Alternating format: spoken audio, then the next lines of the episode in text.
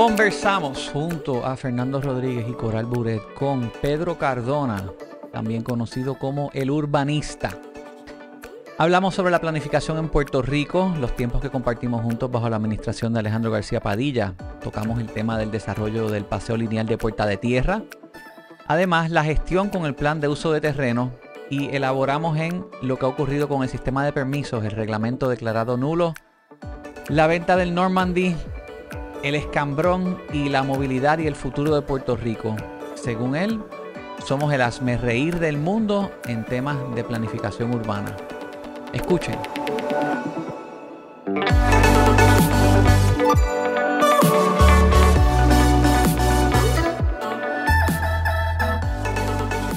Bienvenidos al Orbital Podcast. En este episodio me acompañan Fernando y Coral como siempre. Saludos. No siempre, te faltaste aún hace poco, pero casi siempre. Eso me va a acompañar. Sí, sí. Y tenemos, y tenemos un invitado muy especial hoy a petición popular. Creo que estábamos clamando porque pudiera unirse y participar. El urbanista planificador Pedro Cardona. Muchas gracias por la invitación. Un placer estar con ustedes. Saludos, bienvenido. Gracias, gracias. Pero aquí hay fanaticada, de verdad. Yo creo que, que... Coral, ¿tú eres fan de Pedro? Súper fan. Ok.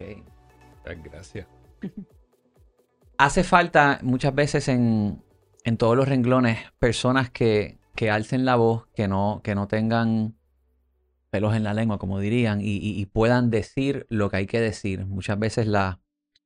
Por mi experiencia también, nosotros trabajamos y compartimos en la misma administración con, con Alejandro.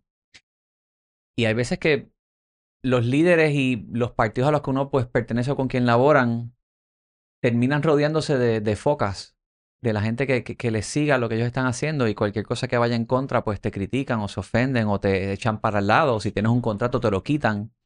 Y mucha gente que depende de eso pues callan por no temer este, afectar a quien les da la pullita. Y yo creo que en el espacio de la planificación y de el desarrollo, tú has llevado una voz cantante bastante eh, vocal y muchas veces controversial, pero muy bien presentada con datos sobre lo que, lo que está bien, lo que está mal, lo que se debe de hacer y qué debemos de exigir. Y en ese sentido creo que se aplaude aquí esa gestión. Eso es así.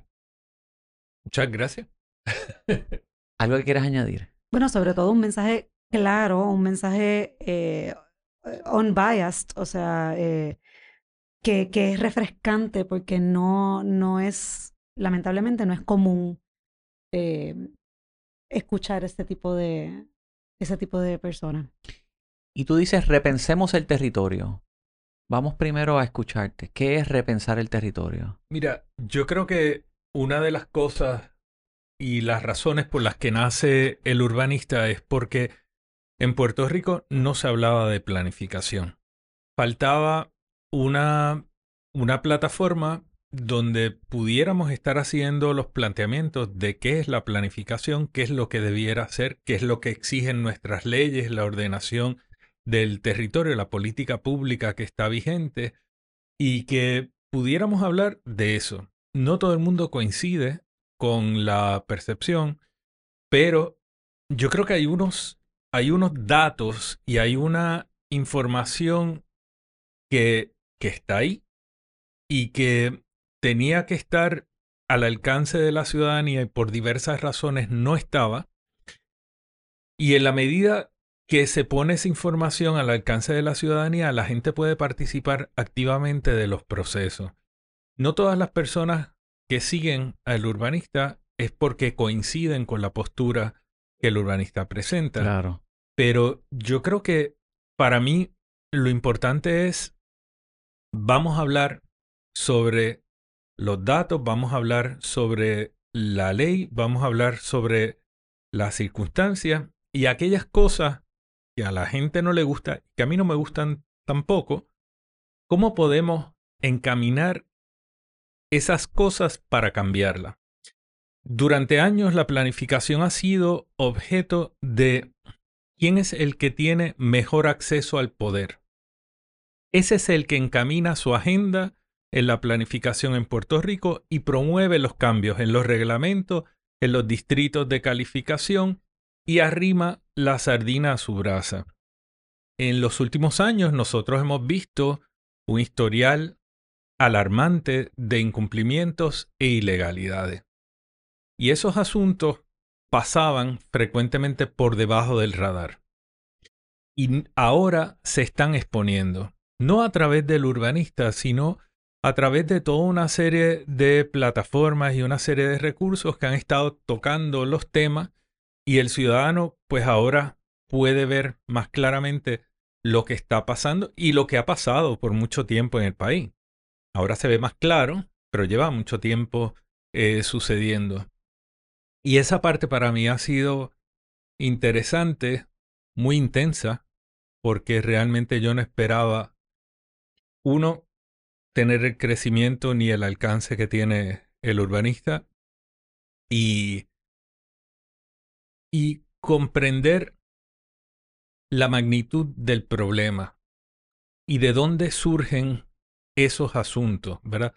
Pues también pasaban cosas, pero uno no sabía exactamente cuáles son los elementos que propician que esto pase y pase en esta magnitud. Y hemos ido como que logrando un aprendizaje, todas estas cosas es un aprendizaje bilateral, ¿verdad? La gente dice, ay, gracias por, por educarnos, pero realmente en el proceso, yo no sé si yo soy el que más está aprendiendo de todo esto.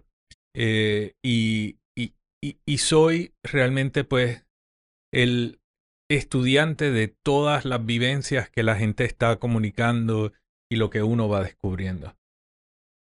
Creo que has tocado una fibra eh, en, en, gran parte de la población y quizás en, en parte a eso se debe el, el, alcance que has tenido. Porque quizás, y me incluyo, eh, uno piensa ciertas cosas, uno duda, uno ve lo que sucede en el país, eh, pero como nadie, no suena, no sonaba, nadie lo hablaba, pues uno, bueno, pues quizás es uno, uno duda de, de lo que uno piensa y de cómo uno reacciona ante es, es, ese tipo de situación. Y yo creo que el, el escuchar una voz tan clara y obviamente con un conocimiento tan, eh, tan abarcador del tema eh, y hablando con tanta seguridad que que se lo pone a uno en arroyo habichuelas para que cualquier persona lo pueda entender, pues valida esa incomodidad que uno siente y esas frustraciones también. ¿Cuántas veces nosotros aquí, hablando de este tipo de temas, eh, tu frase, Fernando, es apague y vámonos, esto se chavó, aquí no hay quien lo... Pues, bueno, es cierto, porque uno se frustra, porque eso, eh, uno se siente impotente y uno siente que por más que, que muchas personas lo vean claramente y quieran un cambio, no, no, es imposible. O sea, uno, uno se, se bloquea y se frustra. Sí, pero es que yo creo que es como decía él al principio, las fuerzas internas que no se ven, claro. lamentablemente pueden más. Sí. Tú estuviste también dentro de las estructuras. En ese momento, viste una perspectiva, eh, muchas veces digo que para criticar al gobierno es importante trabajar en el primero, para poder comprender lo que, lo que uno ve desde adentro, porque no es lo mismo simplemente observando de afuera. En el momento que estuviste adentro, en el lado de la planificación, ¿te sentías que, que íbamos hacia una buena ruta sobre buen plan de desarrollo sostenible para la isla? Yo tuve la suerte de estar en el equipo de Luis García Pelati, con quien he trabajado por mucho tiempo en distintas etapas de mi vida. Y Luis es una persona que ante todo es un conocedor de la planificación y del territorio de Puerto Rico como nadie. Y de otra parte, Luis es una persona que tiene unos principios éticos muy altos. Así que trabajar con Luis fuera de lo intenso que puede ser y que todos los lunes él sacaba una listita nueva de cosas que había que hacer y la listita se renovaba el miércoles y el viernes había otra y el lunes traía otra, Mm. eh, pues realmente era, era, era un trabajo cierta medida ideal. Era lo que uno esperaba que estuviera sucediendo en el país todo el tiempo, pero era muy intenso. O sea, nosotros para que tengas una idea, y esto no es un party, pero es, es, importante entender que la Junta de Planificación recibió cero recursos para hacer el plan de uso de terreno. Wow. Nosotros hicimos el plan de uso de terreno a base de sudor y sacrificio. Durante tres años, yo no tuve ningún sábado ni ningún domingo libre. Yo no tuve un solo día de vacaciones. Yo luego de tres años fue que me pude ir unos días de vacaciones ya cuando el plan de uso de terrenos estaba encaminado. Eso se hacía a pulmón, con el conocimiento acumulado que teníamos y, y, los dos recursos que nos permitieron contratar. Eh, y bueno, unas personas dentro de la agencia muy comprometidas que también trabajaron a un ritmo extraordinario para poder terminar el plan de uso de terreno, junto a treinta y pico de instrumentos de planificación nuevos que se aprueban durante ese periodo. Se aprobaron más instrumentos de planificación en esos cuatro años que en toda la historia de la Junta de Planificación que acaba de cumplir 80 años. Wow. Wow. Imagínate. Eso fue como para el Entonces- 2014. por 2013 ahí. Fue del 2016. 2013 al Al- 2016. Yo recuerdo cuando presentaron una de las, no, no, eh, cu- cuando el PUT ya estaba eh, digital, eh, más o menos para esa época que hicieron también unas presentaciones, eh, no me acuerdo si fue a través de la banca o qué, pero yo fui Sí. a muchos de esos. Y nosotros hicimos eh, una, una serie de foros con abogados, con gente de la banca, con eh, corredores de bienes raíces, ingenieros, arquitectos, distintos sectores de la población, grupos comunitarios, etcétera. Eh, y nada, creo que, creo que fue un, un buen esfuerzo. Pero una cosa que es bien importante y que a veces hoy no se entiende mucho porque la, el- el reclamo, que es muy necesario, a veces toma un espacio en los titulares que no permite ver lo que ha estado sucediendo en Puerto Rico y su impacto en la inversión, su impacto en los bienes raíces, su impacto en la certeza de, de lo que es venir aquí y comprar una propiedad para promover el desarrollo. Eh, el plan de uso de terrenos permitió establecer una base sobre la cual se suponía que se fundamentaran todos los procesos de planificación en el país.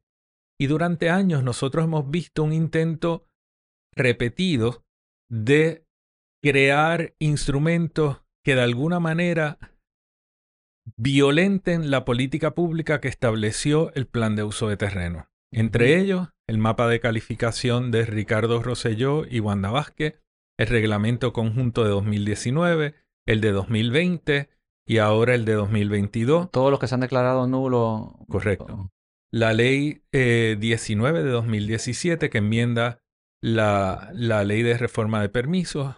Todos estos han sido esfuerzos para intentar alterar sin intervenir el plan de uso de terreno. Ha habido gente que ha hecho expresiones de que el plan de uso de terrenos tiene errores. Hasta ahora, nadie ha podido fundamentar los argumentos de que el plan de uso de terrenos tiene errores. Wow. No ha habido un solo planteamiento fundamentado de los errores de esto. Entonces, ¿sabes? Pero ¿por qué? ¿Por qué, por qué si el plan de uso de terreno eh, se desarrolló tan bien, se hizo tan bien, ¿por qué estos esfuerzos que mencionaste para ir, para, Descarrilarlo. para descarrilar o, o- o para, no sé, o sea, ¿por qué razón? Porque Puerto Rico ha vivido de el privilegio de unos pocos y el manejo de lo que hasta entonces había sido un status quo, que favorecía a unos sectores específicos que habían generado un gran beneficio económico de ese status quo, de la ambivalencia, del que cualquier cosa se pudiera en cualquier lugar. Recordemos que en Puerto Rico se permitió, a través de un proceso privado, que se desarrollara una serie de urbanizaciones de interés social alrededor del vertedero de Humacao, impidiendo Sí. el crecimiento futuro de ese vertedero en un área comprometida ambientalmente, exponiendo esas familias al lixiviado. Para colmo, familias que no tenían otra opción que recibir un vale para ir a vivir en ese lugar y comprometer a su familia a eso de por vida. Entonces, tú dices, bueno, pues claro, hay alguien que generaba un gran beneficio económico de eso, ¿no? Y el orden es una cosa que no todo el mundo lo busca. Yo busco el orden si me favorece, pero si no, yo le corto a la fila que está esperando en la luz. Yo me cuelo si puedo en la, en la fila de, del supermercado. Yo busco la, la manera de violentar ese orden. Y eso está muy metido en Puerto Rico. Demasiado. Y, y pues nosotros hablamos mucho de corrupción gubernamental, pero no hablamos de cuán corrupto es el sector privado en Puerto Rico, que es muy corrupto. Así. Entonces, Sí, porque tan corrupto es el lado que se lo concede que el lado que lo, que lo espera o que lo pide o que lo, lo procura. y es tratar estas cosas con honestidad, es a lo que voy. No, no, no estoy tratando de virar la escopeta hacia otro sector. Es que yo creo que nosotros tenemos que empezar a hablar de estas cosas de una manera más honesta y más fundamentada en datos que en percepciones y en opiniones de personas que no tienen el conocimiento, ¿no? Entonces, yo creo que eso es importante, que nos sentemos a la mesa y que pongamos las cartas y que toda la información esté abierta y que podamos participar de los procesos con el mayor conocimiento posible. Un problema también es cuando pues desacreditan a uno porque fue rojo, fue azul y lo hacen todo, entonces lo, lo Todo es politizan político. y, y cualquier gestión, por más bien intencionada que sea, te la, la meten en el mismo zafacón de esto es puramente político.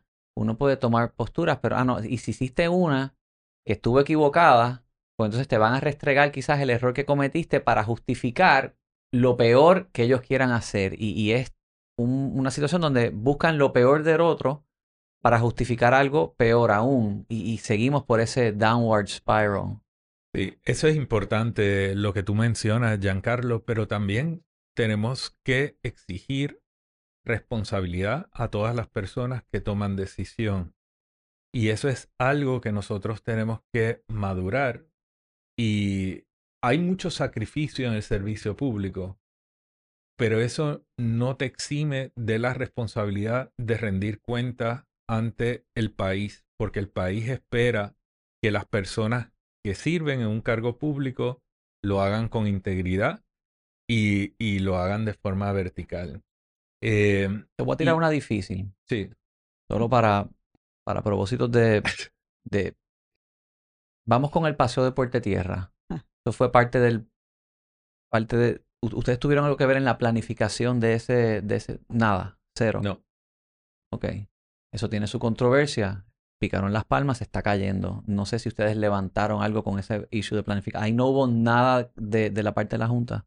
Mira, eh, ese fue uno de esos proyectos que en un momento nosotros tuvimos que mirarlo porque eh, hubo una serie de, de procedimientos que, que no nos parecían correctos. Lo mismo pasó con el molde de San Juan, eh, donde habían, en, en este caso había una controversia entre el gobierno municipal de San Juan y el Estado. Eh, ¿Y quién era el que había autorizado las actividades para la construcción de este lugar? Y en esa controversia de jurisdicción es que entra la Junta de Planificación para aclarar a quién le correspondía adjudicar eso. Pero el asunto de planificación, eso ya estaba como que eh, en, en, en otra dimensión, eso ya se había autorizado, etcétera importante que yo creo que en estos temas, pues tiene que haber la discusión de la prudencia que hay detrás de una obra y del uso de fondos públicos.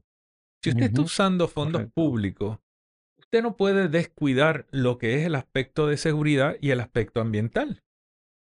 Y en este caso del paseo de Puerta de Tierra, hubo muchos saltos que se dieron y se pasó, se pasaron procesos de una manera que no era justificable. La participación ciudadana de ese proyecto deja mucho que desear.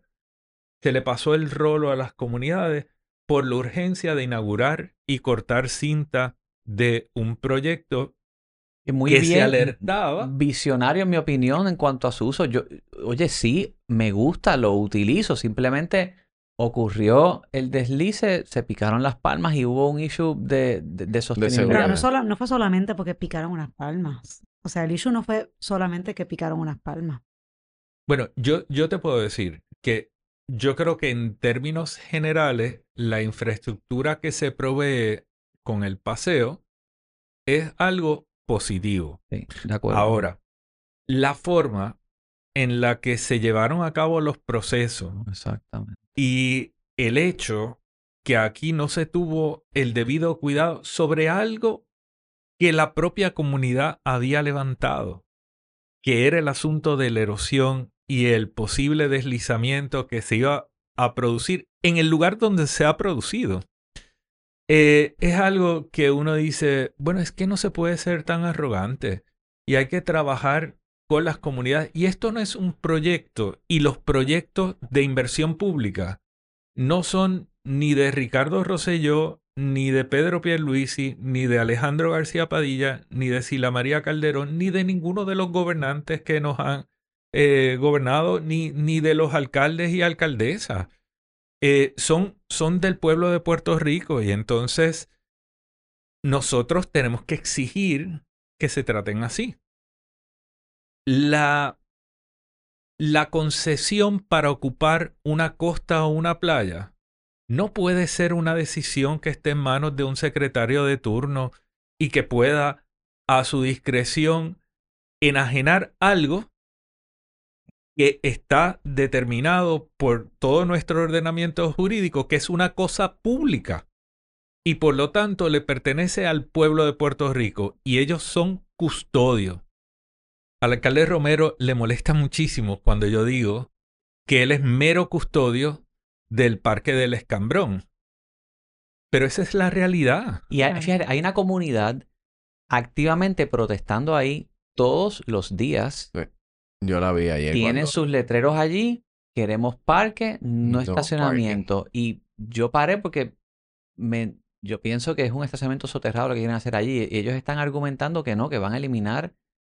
¿Qué, qué, qué conoces de, ese, de, ese, de esa lucha que lleva esa comunidad? Mira, eh, eh, ese proyecto está mal articulado, ¿verdad? Este, y ha sido un engaño a la ciudadanía. Se utilizó el wow. rescate de Normandy, que hay generaciones que nunca lo han visto en operación, eh, para disfrazar la intención de crear un centro de entretenimiento tipo Vivo Beach Club ahí en la entrada de la isleta de San Juan.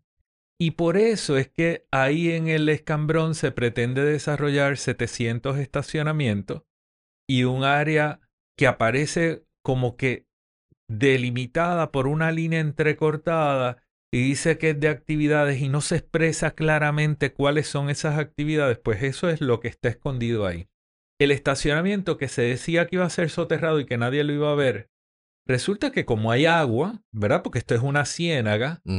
El estacionamiento se proyecta 12 pies por encima de donde está ahora mismo el campo de fútbol del escambrón.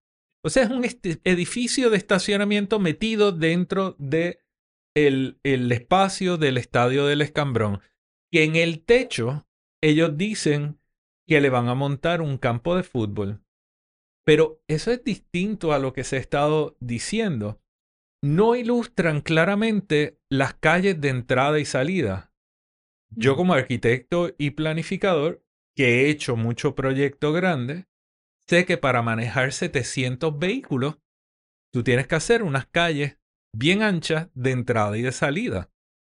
¿Qué pasa? Que las aceras, todo lo que es la infraestructura de ocio del parque se va a ver alterada porque se va a convertir en una gran infraestructura para el estacionamiento y no para otros fines. No, Ahí y se va a ver- taponar la entrada al islote. eh, eh, más. es, es- Totalmente. No es sostenible. Cuando tú sales de una actividad multitudinaria donde hay 700 vehículos, toda esa intersección, toda esa área va a quedar congestionada. Bueno, ahora mismo es imposible entrar a San Juan cuando hay una actividad en el distrito Sí. de convenciones.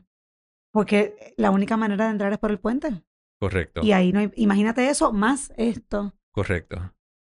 Y entonces, pues ahí hay periódicos envueltos que tienen empresas de publicidad exterior y que tienen también eh, intereses en, en, eh, en la industria de entretenimiento que están favoreciendo esto, no están permitiendo que salga la información en el rotativo para que no se conozca de, este caso. Así que hay hay muchas cosas detrás de ese proyecto y al final estos son bienes de uso público que el Código Civil nuestro los reconoce y los protege y además hay unos bienes de dominio público marítimo terrestre que se pretende ocupar con parte de la ampliación del Hotel Normandy y de otra parte se pretende controlar el acceso porque obviamente esta playa que es conocida popularmente como la playa del. Caldero, los calderos no los van a permitir en este hotel de cinco estrellas que pretenden desarrollar en este lugar, ¿verdad? Así que la playa Claro. 10, que es la donde se hace el entrenamiento de scuba, etcétera, esta playa Bueno. acaba efectivamente privatizada. Ese es bello allí, esa, esa, ese césped que tienen arriba, overlooking. Eso, es un área, eso es una joya. Sí. Y a mí me encanta ir allí. Y el mantenimiento de este lugar ha sido inadecuado. Y eso hay que decirlo también.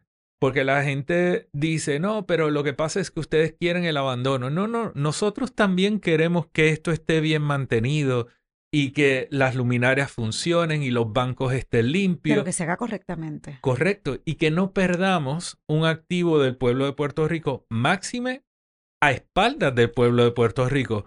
Porque yo creo que Puerto Rico puede decidir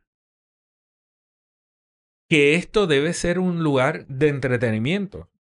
Pero eso hay que discutirlo. Eso no puede ser en un acuerdo privado donde se reúne eh, el alcalde Romero a puerta cerrada con Ishai y toman la decisión, porque eso se presta a que hayan intercambios de dinero, etcétera, por debajo de la mesa, comprometiendo el interés público en esa transacción.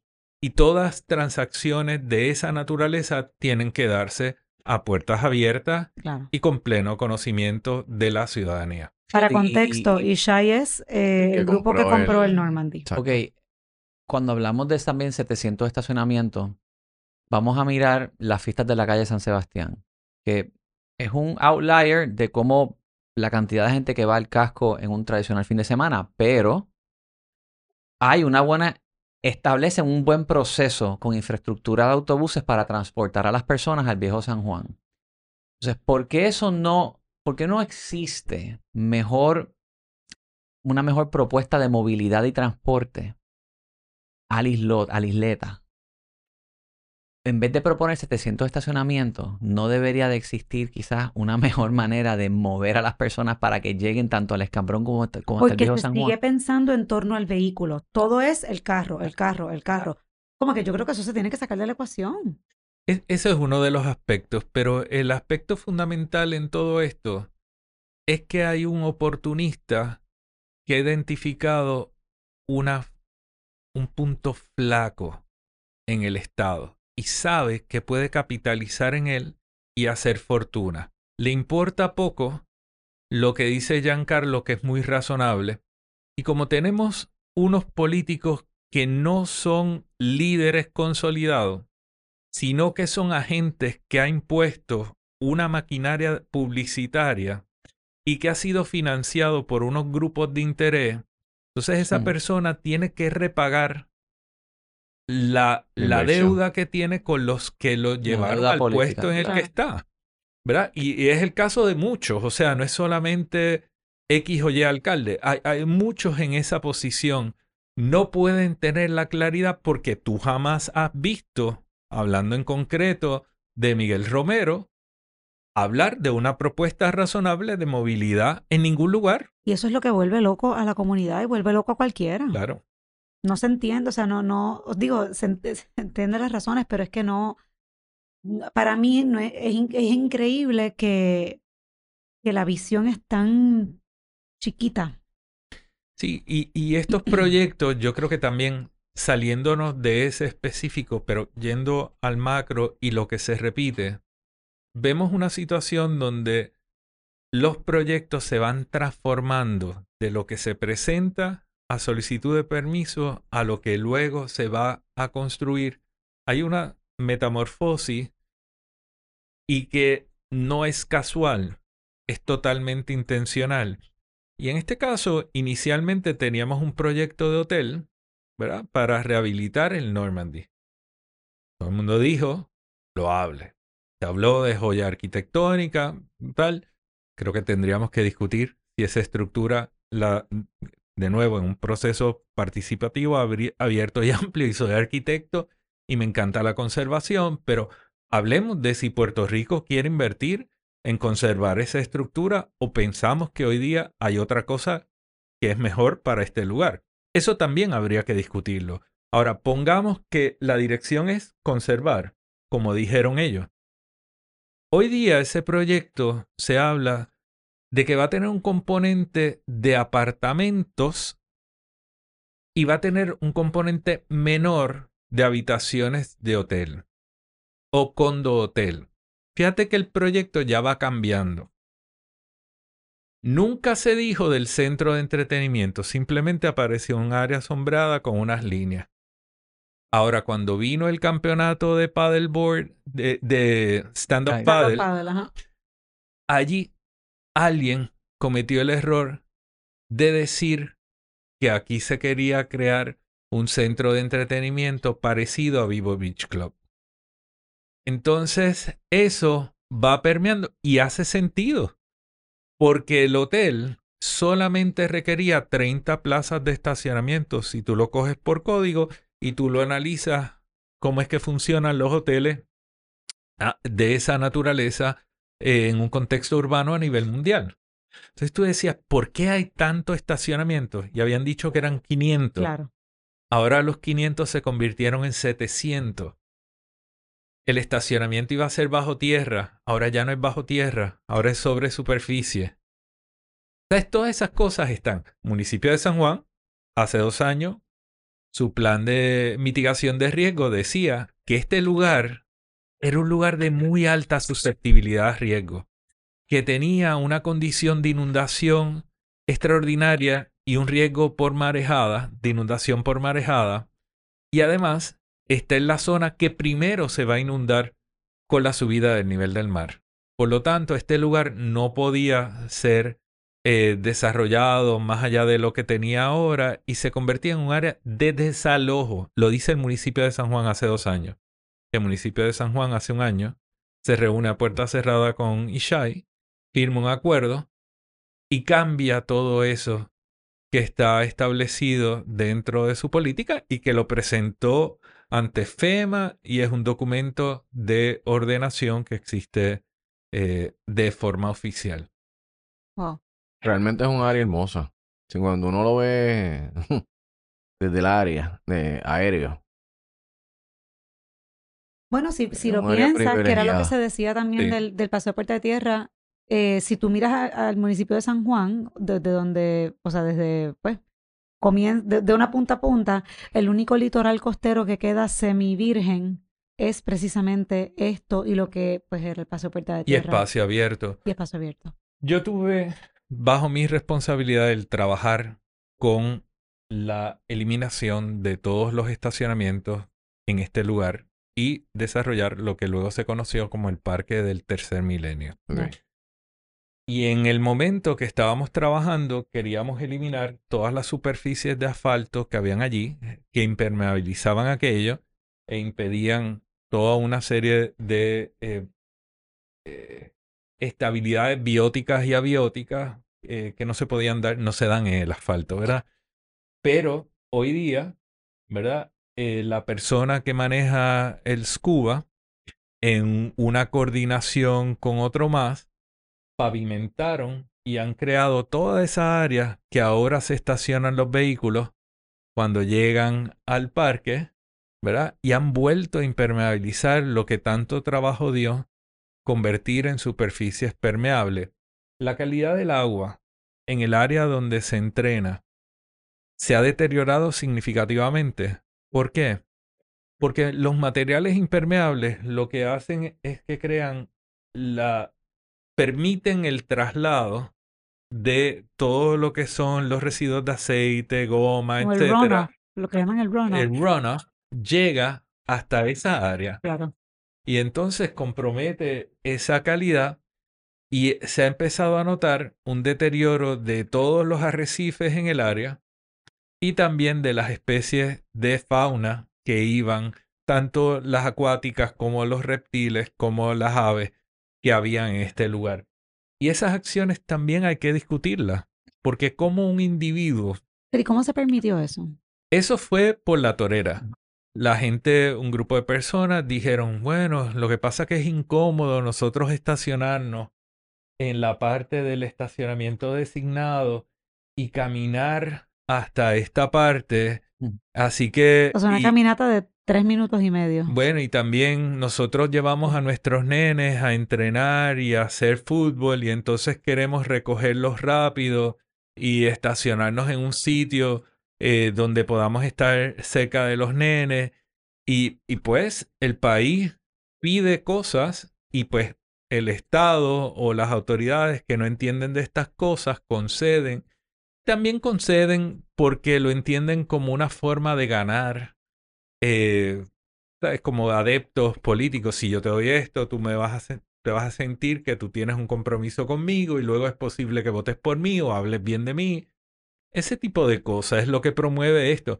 Y como no hay un conocimiento y estas cosas no se discuten, ¿quién iba a pensar que esto iba a ser un problema? En un Pero entonces- parking al lado es lo que todo el mundo busca. Pero entonces la Junta de, o sea, no se supone, eh, y, y aquí pues no sé, no se supone que este tipo de, de intervención, ahí entre la Junta de Planificación y diga, hey, no, porque el No, PUT La Junta está cosa", o debilitada, sea, han, han hecho cambios. Ahora OCPE... pero tú- se tú- supone que ese sea el... No. Bueno, nosotros tenemos que revisar. yo- tú, tienes, tú tienes un punto que es importante discutirlo. ¿De dónde surge estas decisiones? ¿Quién es el que está mirando esto? ¿Quién es el que tendría que mirar? En el año 2017 se aprueba la ley 19, que es una enmienda a la ley de reforma de permiso, que traslada gran parte de la responsabilidad de la Junta de Planificación a, A la la Oficina de. Gerencia de Permisos. Mm. Correcto.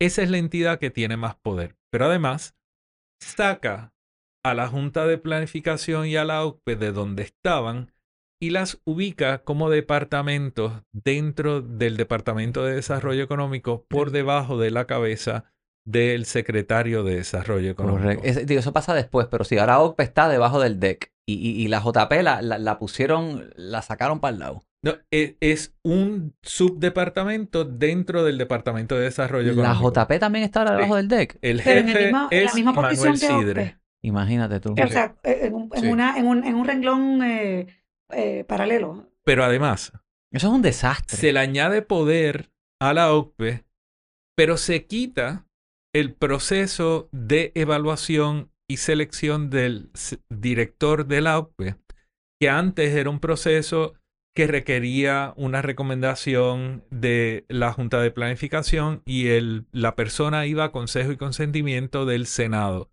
Ahora, el secretario de Desarrollo Económico designa a dedo a la persona que tiene el mayor poder decisional en Puerto Rico en todos los trámites.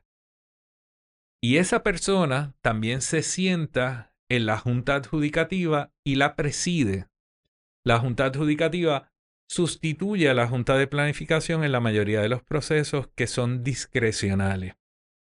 Esa persona ya nadie vela por su trayectoria, su conocimiento de los asuntos de planificación, ni tiene a su lado el conocimiento que se deriva de las áreas de planificación económica, social y física que tenía el presidente y los miembros de junta en la junta de planificación. Ahora, en todo esto, y Porque es una agencia operacional. en, en todo esto, ¿qué ocurre cuando entonces el tribunal declara nulo el reglamento? Porque hay un reset Exacto. y, y, y entonces estamos en un territorio, en, en una Sí, pero es que ambigüedad. Lo declara nulo, pero dice, está nulo, está bien, pero corremos con él en lo que. Entonces, ¿de qué sirve No, que lo hayan el declarado tribunal nulo? no dijo eso. el No, el anterior. tribunal dijo que hay que regresar al anterior. Exacto. Dijeron que había que regresar a una de las versiones anteriores. La Junta de Planificación, de una manera irresponsable, decidió que iba a continuar utilizando el reglamento que había sido declarado nulo. Y es importante que la gente entienda Wow. que en efecto lo que dice esto es, a mí me importa un bledo lo que digan los tribunales, yo voy a hacer la acción que ellos declararon ilegal, yo la voy a seguir realizando. Yo, yo voy a seguir operando bajo un instrumento declarado nulo e ilegal. Por eso, porque seguimos, o sea, seguimos. eh, O sea, o sea, se, se sigue operando bajo Con El ese reglamento. reglamento. del 2020, Correcto, que fue declarado nulo. O sea, que correcto. ¿de qué sirvió que lo declararan nulo? Y 2019 también, También. es nulo. Pero entonces, ¿de qué sirvió? O sea, no, no, no cambia nada. Bueno, sirvió. Lo que la gente tiene que tener claro es que tenemos a un gobernador que decidió violar la ley, un secretario de Desarrollo Económico que igualmente, presidente de la Junta de Planificación, miembros de Junta y directora de la OCPE, todos ellos son personas responsables de estas acciones y de promover actos ilegales en Puerto Rico. El problema de esto también no solamente es las cosas que se comprometen, que es que es importante, ¿verdad? Recursos naturales, etc. ¿Tú sabes lo que esto proyecta en un inversionista extranjero en cuanto al orden que tiene el país? O un inversionista local bona fide, ¿verdad? No un vaquero como los que nosotros hemos estado viendo que están llegando a Puerto Rico. Puerto Rico está trayendo a la escoria del desarrollo. ¿Por qué? Porque solamente un gambler es el que va a venir a un lugar que opera bajo un reglamento nulo y donde las autoridades han decidido irse en esa dirección. No todos son así, pero yo te puedo decir que Puerto Rico es muy atractivo en ese sector. Y, Y cuando yo- yo, yo lo voy, veo. Wow. Yo lo veo. cuando, Ahí está. cuando yo voy a las reuniones de la Federación Internacional de Vivienda y Planificación en Dinamarca, donde está representado todo el mundo, 180 países, Puerto Rico es el hazmerreír del mundo entero. Y todo el mundo sabe que Puerto Rico tiene los reglamentos más deficientes de uso de suelo de todo el mundo. Claro, yo me he encargado también de que ellos lo sepan, porque yo me dedico a analizar reglamentos. Pero si Y queremos no he leído clase uno peor mundial, que este. Yo quisiera, o sea, yo quisiera, cuando yo trabajo con tecnología en el gobierno, yo decía, vamos a hacer las cosas de clase mundial, world class. Y, y me comparaba con el mejor. Ahora tú acabas de dar el, está- estás aterrizando lo que ocurre. Nosotros no somos world class y entonces lo que llega, esos desarrolladores que tú estás, o sea, wow, qué eye-opening ha sido esto para mí. Yo, y yo, la, yo lo veo. Yo, pues, yo, yo me dedico a, a bienes raíces en un, en un sector, en un, en un área en el que naturalmente la mayor parte Se de... presta para eso. O se pudiera No, prestar. no, no, no, no es que se presta para eso, que la mayor parte del, del cliente que, que llega eh, responde a ese perfil que tú has identificado. E- Es, sí hay sus excepciones, claro que las hay, por supuesto, pero las excepciones no son la mayoría. Sí, y, y- y es una situación, y yo creo que importante, por lo menos yo no aspiro a vivir en ese tipo de contexto, yo no aspiro a hacer negocio en ese tipo de contexto. A mí me gustaría que nosotros tomáramos otro rumbo. Creo que no nos sirve bien lo que yo estoy viendo de los impactos en el territorio va a tener graves consecuencias para las generaciones futuras. Y pues creo que lo tenemos que discutir, ¿verdad? Este, de nuevo, yo creo que hay veces que la decisión de un país es la decisión equivocada. Pero si es refrendada y discutida por todos, entonces, pues, si tomamos una mala decisión entre todos, pues asumimos las consecuencias.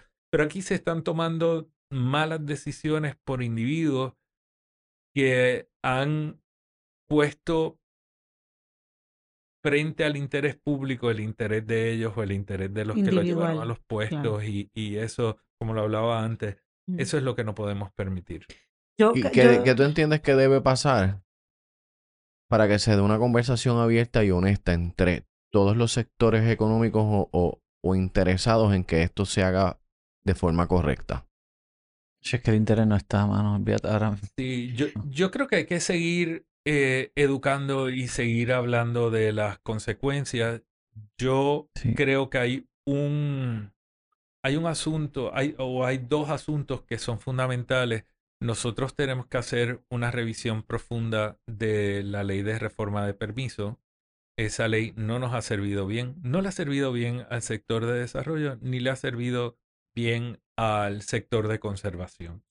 Entonces, pues, si ese era el propósito, no, no le ha servido bien a nadie. Y se ve en la inconformidad de todos los sectores en Puerto Rico y también que nuestros índices de em, eh, gestión de permisos no han mejorado desde el año 2009. Entonces tú dijiste que esto era para agilizar los permisos y lo que se ha convertido es un vehículo para autorizar lo que nunca debió haber sido autorizado. El otro área que nosotros tenemos que revisar es el área de nuestra, creo que principalmente la composición y representatividad de nuestros eh, funcionarios electos y particularmente de la legislatura. Eh, a mí me parece que Puerto Rico necesita dar una atención urgente a esa composición de la legislatura y la representatividad ahí. En la medida que se cambie esa composición y podamos tener a personas más preparadas y comprometidas con la ideología que sea que tengan, nosotros estaremos en mejor posición. Hay mucha discusión eh, que, que, da vergüenza en la legislatura. Ciertamente. Hay que volver al legislador ciudadano, quizás, y también que, que, no tienen que estar a tiempo completo. Con... Yo, yo vi, por ejemplo, a principio de cuatrienio, proponían un proyecto. Ah, ese proyecto era una porquería, eso no sirve, se engavetaba cuando estábamos ya al final, eh, bajo Alejandro, pues empiezan a sacar todos estos proyectos engavetados porque no tienen más nada que hacer y tienen que poder proponer algo. Y pues empiezan a tirar todo lo que ya se había estipulado que no servía. No hace falta tener legisladores a tiempo completo eh, porque y, y, eso atrae no gente tan pensante. A, todos nos ha pasado. Llegamos el, eh, todos los que votamos, pero cuando tú llegas a la urna y tú ves la papeleta, mm. muchas veces tú no sabes quiénes son estas personas. Y yo pues me preparo antes de ir a, a una urna, pero siempre me sorprende cuántos de los nombres que están allí yo no puedo encontrar la trayectoria ni, ni puedo encontrar cuál es la relevancia de esa persona en la sociedad puertorriqueña. Entonces, digo, bueno, nosotros tenemos que cambiar eso. Y, y tiene, para mí, tiene que ser un propósito eh, ciudadano el que se trabaje en esto para las próximas elecciones, o los, no, no necesariamente estas próximas, sino de aquí en adelante que nosotros cobremos mayor conciencia de eso y de lo que estamos dejando ahí en el aire si no lo atendemos. Yo creo que esto es, es- es fácil uno como que eh, tornarse un poco pesimista eh, dándose cuenta de, de todos estos temas, pero eh, yo creo que escuchando personas como tú, Pedro, y, y, y personas que, que dan voz, una, una, una, una voz clara y transparente y, y vertical, pues cumples el propósito de educar, de que la gente cobre conciencia de todos estos, de todos estos temas. Y, y pues eso a mí por lo menos me da esperanza, porque yo digo, bueno, pues mientras más personas escuchen, mientras más personas se den cuenta eh, de, de todo esto, porque no, pues, no, no, como, como tú dijiste al principio, o sea, hasta hace poco esto no se hablaba, estas cosas no se decían. Pues yo creo que ahí está la esperanza y, y no va a haber cambio si no hay educación y no hay educación si la gente no habla claramente de estos, de estos temas. O sea que yo creo que mientras existan personas que estén dispuestas a, a hablar como, como tú lo haces y, y- y lo que ha logrado eh, Laura del Territorio, pues quizás ahí hay, hay más probabilidad de que, de que la cosa cambie. Para bien. para Pedro, bien. gracias por estar con nosotros. De verdad que muy educativo e inspirador tenerte aquí.